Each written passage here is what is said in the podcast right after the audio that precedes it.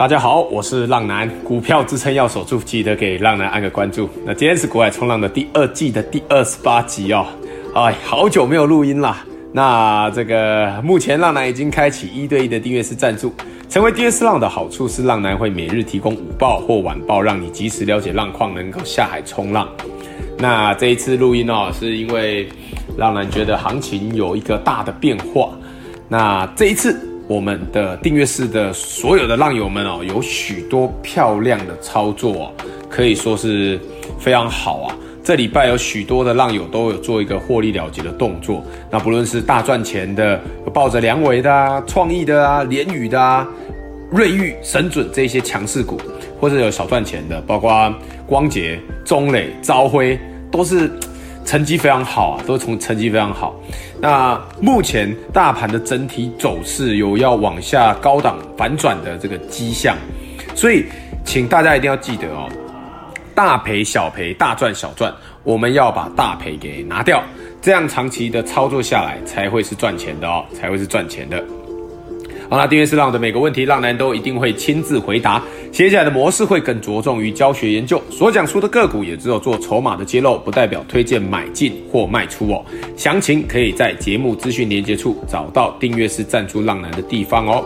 好，我们开始今天的主题，这个大盘的整体啊，我们不断强调的这个贵买市场，今天星期五哦，也首度跌破十日均线哦，而且是一根长黑灌下去的状态，所以。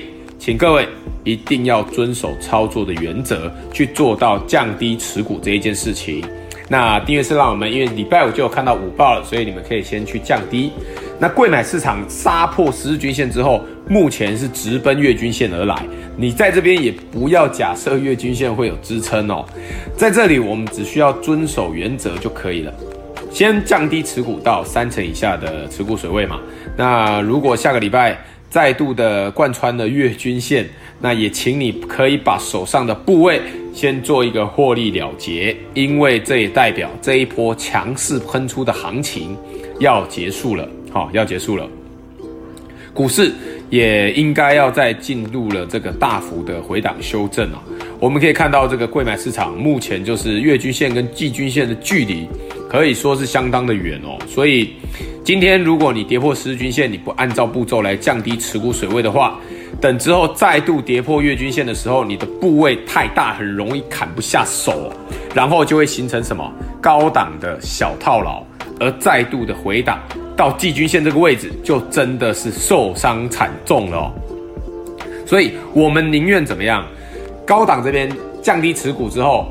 你可以，你真的喜欢这个这个你的股票，你可以在季均线这边再接回来，这都是会比你直接抱着哈不砍还要好的一个处理的方式哦。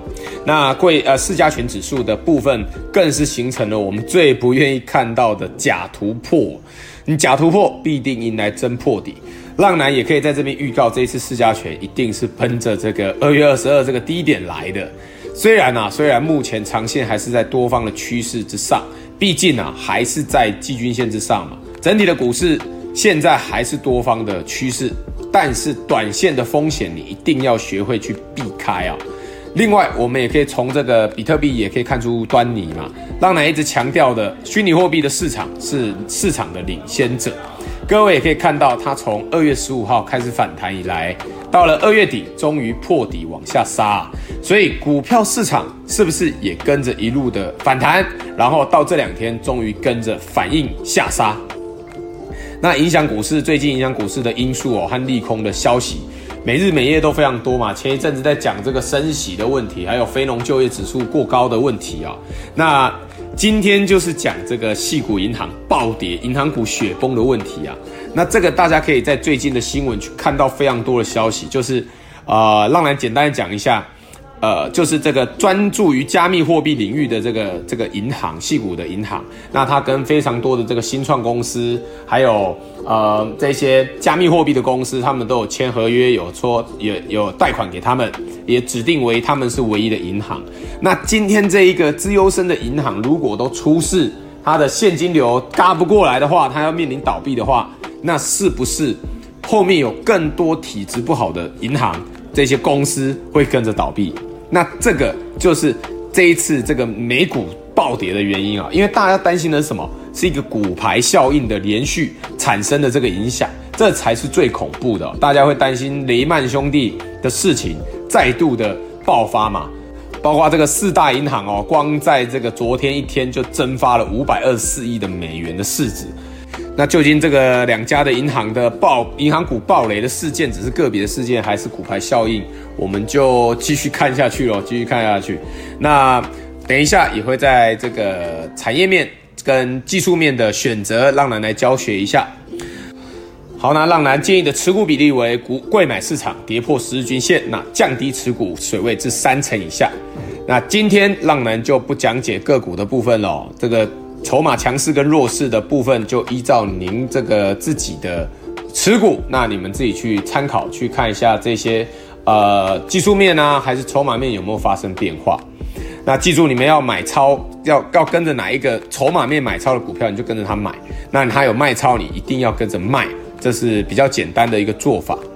好，那现在开始，浪男的每一集最后都会教浪友们一个操作股票的小观念。今天这一集的小观念是操作的手法，我们来讲一下基本面跟技术面的使用方式的差别。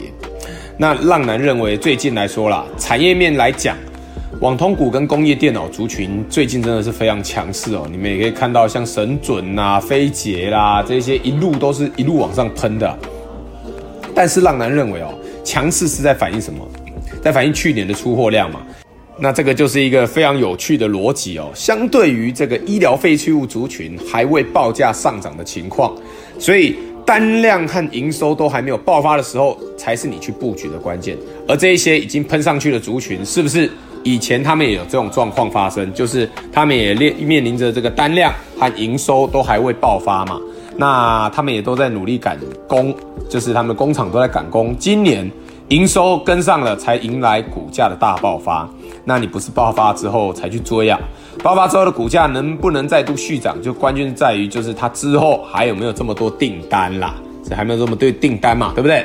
所以在这边有一些喷上去的个股，你就要好好的去评估一下，你不要再跟着基本面去走。再说一次，浪男强调的喷上去的个股。先不要再看基本面和产业面，单纯从技术面你去买卖，会更容易让你去做到高档的进出。就像什么货柜三雄嘛，就是阳明、万海、长荣，涨到两百四以上的时候，一大堆什么基本面利多、新闻面利多、产业面利多，有没有每一个都超级漂亮？有没有超级漂亮？让你觉得什么未来一片美好，你就跑进去追嘛，然后就什么高处不胜寒嘛，对不对？那理解到这一点，你再回来看现在大涨上去的这个两两个族群的个股，就是这个网通跟工业电脑族群。那你面对这些喷上去的，您大可以不要再看基本面啊，单纯从技术面来着手，你比较容易卖在高点。整体的股价要反转的时候，也是得怎么样？先跌破这些均线啊，也是得先跌破五日、十日嘛，短期的均线都先跌破，难道会先公布消息说库存太多给你知道吗？当然不可能嘛，所以这样子的操作逻辑，大家要谨记在心中，知道吗？也就是说，股价还未喷发前，还在低档盘整的时候，你最该注意的是什么？基本面的改善，就是它这一个月、两个月、三个月这一季，它的营收有没有持续的在上涨？那这这反映它的出货量嘛？那股价今天如果已经喷上去了，那你最该怎么样注意的是什么？就它基本面已经反映了嘛？那你最该注意的就是，它基本面反映到一个程度的时候，它技术面的先变化，因为哦，有人绝对比你早知道他们工厂的情况，那这些人会趁着高档去出货，那你就要非常的小心哦。技术面在高档的时候是非常好用的，大家一定要学会。好，那喜欢浪男的浪友们，记得推荐给身边的好朋友哦，也可以一起加入订阅式浪友们。相信您会收到非常多的照顾，五报是非常受用的。好了，那今天这一集就介绍到这边，我是股海冲浪男，各位浪友们，我们下次空中再见，拜拜。